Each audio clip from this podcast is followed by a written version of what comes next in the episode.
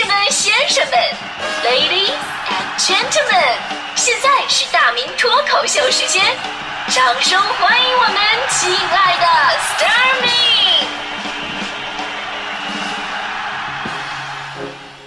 好，欢迎各位来到今天的大明脱口秀，我是大明。呃，我也不知道为什么哈，可能是咱们这个日常的生活太平淡了，就是现在很多人呢特别喜欢追求刺激，就好多人都问我说：“大明，你给我推荐一个那种特别刺激。”玩起来心惊肉跳的那种手机游戏吧，就在这方面吧，说实话我是特别有经验的。因为呢，我我怕高，但是我我不怕恐怖的那些东西。从小到大，我恐怖片看了无数，什么呃呃生化危机呀，呃寂静岭啊，那我都是随便通关的。当年我在上海陆家嘴那个有个杜莎夫人蜡像馆，它隔壁就是一个真人扮演的鬼屋。就因为我胆子特别的大，当时工作人员给我了一个绳啊，我们一拨人一起进去嘛啊，然后呢发了一条绳子，我是打头的那个啊，然后后边那个小姑娘吧就特别的紧张，往里刚走两步就被一个女鬼吓得踩后边啊，把我给抱着了。当时你说把我整的特别的尴尬，我我还跟她说，哎，我说姑哎姑娘手手撒开，撒开，紧张什么？你你看的那是镜子啊，咱们还没进去呢。出来到门口呢，我还跟那个里边的僵尸聊了会儿天。我说：“哎，兄弟，你这一个月多少钱？” 僵尸说了：“哎呀，最近效益不好，没多少钱。” 所以啊，当时那个问我这个手机游戏哪个最恐怖、最刺激的时候，我真的是特别有发言权。我就告诉他：“我说这些年啊，我玩过的几款最刺激的手游呢，就真的能把我这种程度都能刺激得到的也是有的。一个是呃大智慧，呃，一个是同花顺，还有一个就是致远一户通。”反正玩过的朋友都懂，老刺激了。我跟你说，玩到最后只剩心惊，肉都不跳了，因为肉都割没了。今天呢，咱们之所以说这个游戏啊，这个太刺激这个话题呢，就是因为清明节马上来了。因为我们不知道吧，清明节有两大意义，一个是对故去亲人的祭奠思念，表达对祖先的追思之情；另外，清明节也是春暖花开、春游踏青的好日子。呃，古人呢，在清明节一定会阖家欢乐的出去参加各种户外活动。中国著名画作《清明上河图》描绘的就是宋代时期普通的百姓人家在清明这一天远足踏青的盛况。但是呢，你会发现，随着时间的发展啊，在清明传统文化的继承上，祭奠故去亲人这一块没什么改变，特别的遵循传统，这点特别好。但是呢，对于户外娱乐这一块就变化太大了。古人那些户外娱乐的项目没有几个传承下来的，比方说什么斗鸡。这项活动在古代呢，不是说清明节独有的活动，只不过呢，斗鸡是从清明节开始，一直进行到夏季末才结束。呃，现在呢，已经没有斗鸡了啊，赶上大吉大利，今晚吃鸡了，是吧？还有牵钩，牵钩就是咱们所说的拔河。熬过了寒冷的冬天，咱们身体机能啊都开始复苏了，需要适量的运动，出一些力气，拉一拉韧带什么的啊，来拔个河。还有一个项目呢，叫射柳。射柳啊，不是说百步之外射这个柳树的叶子。射柳呢是把鸽子放在葫芦里边，然后呢挂在柳树上面用弓箭射，射中之后鸽子就会飞出来，以鸽子飞的高度来判定谁胜谁负。这个游戏呢现在真的是早就失传了，所以我一直想象不到他们是怎么把鸽子放在葫芦里边。啊，是因为喊了一声鸽子，我我叫你一声，你敢答应我吗？啊，鸽子答应一声，然后进葫芦里了。而且呢，如果是射中葫芦的话，我在想，难道这个箭不会把里边的鸽子同时来个对穿吗？这个穿完以后呢，在葫芦里边放上各种的调味品，放在火上烤，葫芦烤裂了，里边鸽子就熟了。所以这个游戏暂时我还没办法理解。呃，还有两个项目呢，在今天还是有的啊，一个是放风筝，在古代清明节放风筝跟今天也跟平时都不太一样，他们呢会把自己遇到不好的事情啊，或者烦恼啊、病痛什么的写在风筝上。放飞之后呢，把这线呢咔吧一下剪断，哎，这样能就有一个寓意嘛，烦恼啊、病痛啊一起带走。你看这有讲究的。另外一个项目荡秋千，这个是非常古老的项目了，而且呢，古人呢都崇拜神仙，在秋千上飘来荡去的这种感觉啊，哎，就有点像神仙的感觉。比方说当年唐玄宗在宫里边看到宫女们荡秋千的画面，都赞美她们像半个仙女一样。哎，你想想啊。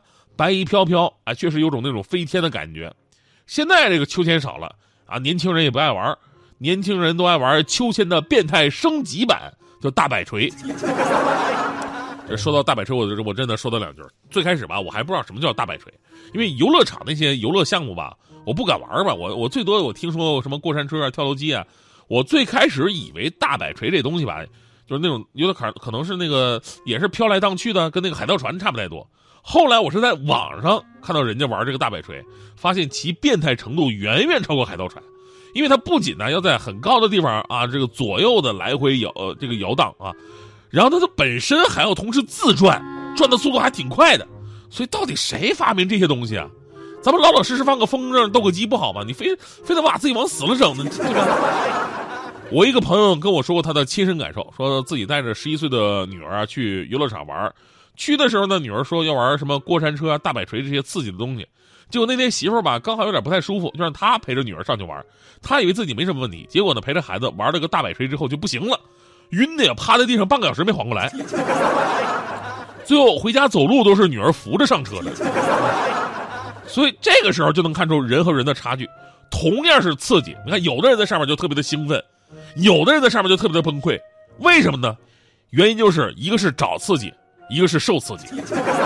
啊，我身边好多女生啊喜欢蹦极，而且那种感觉呢，就好像我从台阶上往下跳的一样自然。完事还跟我们说：“哎呀，其实一点都不刺激。”所以我都想好了，下次我就拼了啊！我跟他一起上去，等他跳下去的一瞬间，我就喊一句：“哎，绳忘记了！”哼，我要刺激死他！当然这是开玩笑啊。游乐场这些项目看着惊心动魄，为什么那么多人喜欢玩？一个呢，当然是找刺激哈；另外一个呢，也是对游乐场安全性的一种信任。但是这些年呢，我们也看到了不少游乐场发生了安全事故，当然大多啊是没有酿成惨剧的故障，有的是过山车半路咔嚓一下停那儿了，尴尬的是正好是倒过来的状态，上面都大头朝下，你说崩不崩崩溃是吧？还有前几个月某景区的高空游乐项目，一个桥。啊，大家伙看不看那视频呢？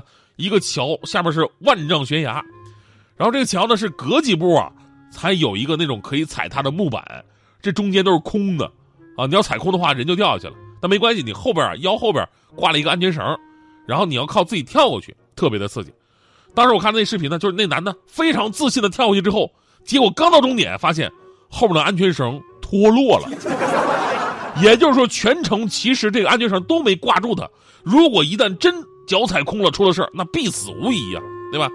如果最开始他就知道这绳子有问题，他还能跳得这么自信吗？说这事儿吧，搁谁都是越想越后怕。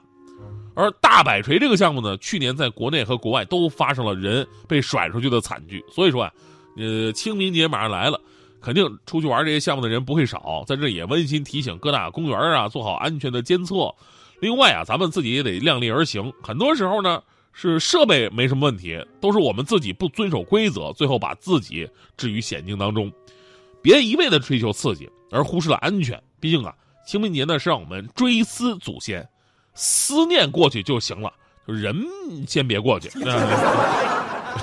当然了，我其实我我也一直在反思自己，我觉得我这种啊，我的性格太四平八稳了，也不太好。人呢总需要挑战自我，就我从来是没有坐过过山车这种东西的。然后呢，就被我们节目组的人啊给鄙视了。那天非要说什么啊，集体去欢乐谷去团建。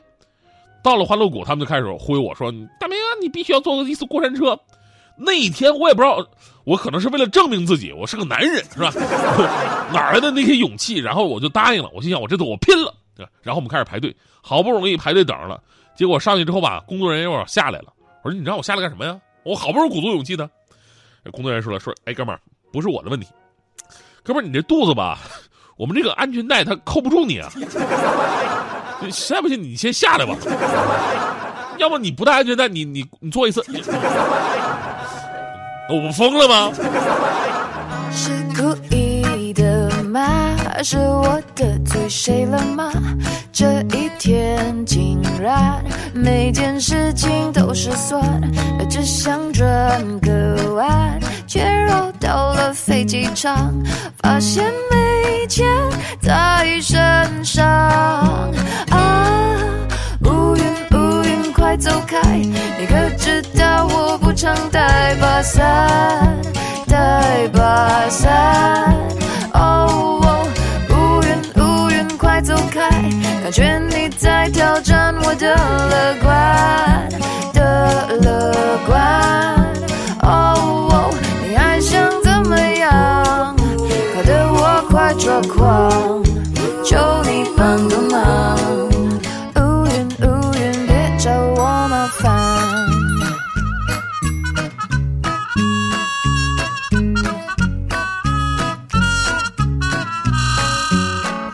是注定。我穿上了白衬衫，那一杯咖啡偏在我身上倒翻，不如跑一趟，商店它却刚打烊，妙不可言的下场啊！乌云乌云，快走开！你可知道我不常带把伞？带把伞。哦哦，走开！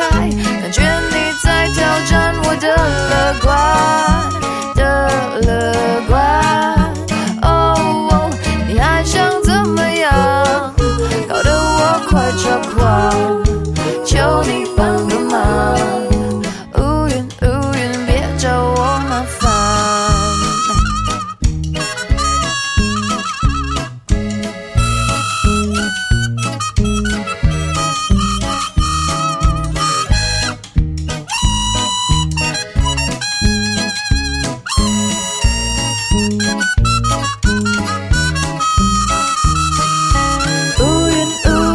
快走开！你可知道我不常带把伞，带把伞。哦，乌云乌云，快走开！感觉你在挑战我的乐观的乐观。哦，你还想怎么样？搞得我快抓狂，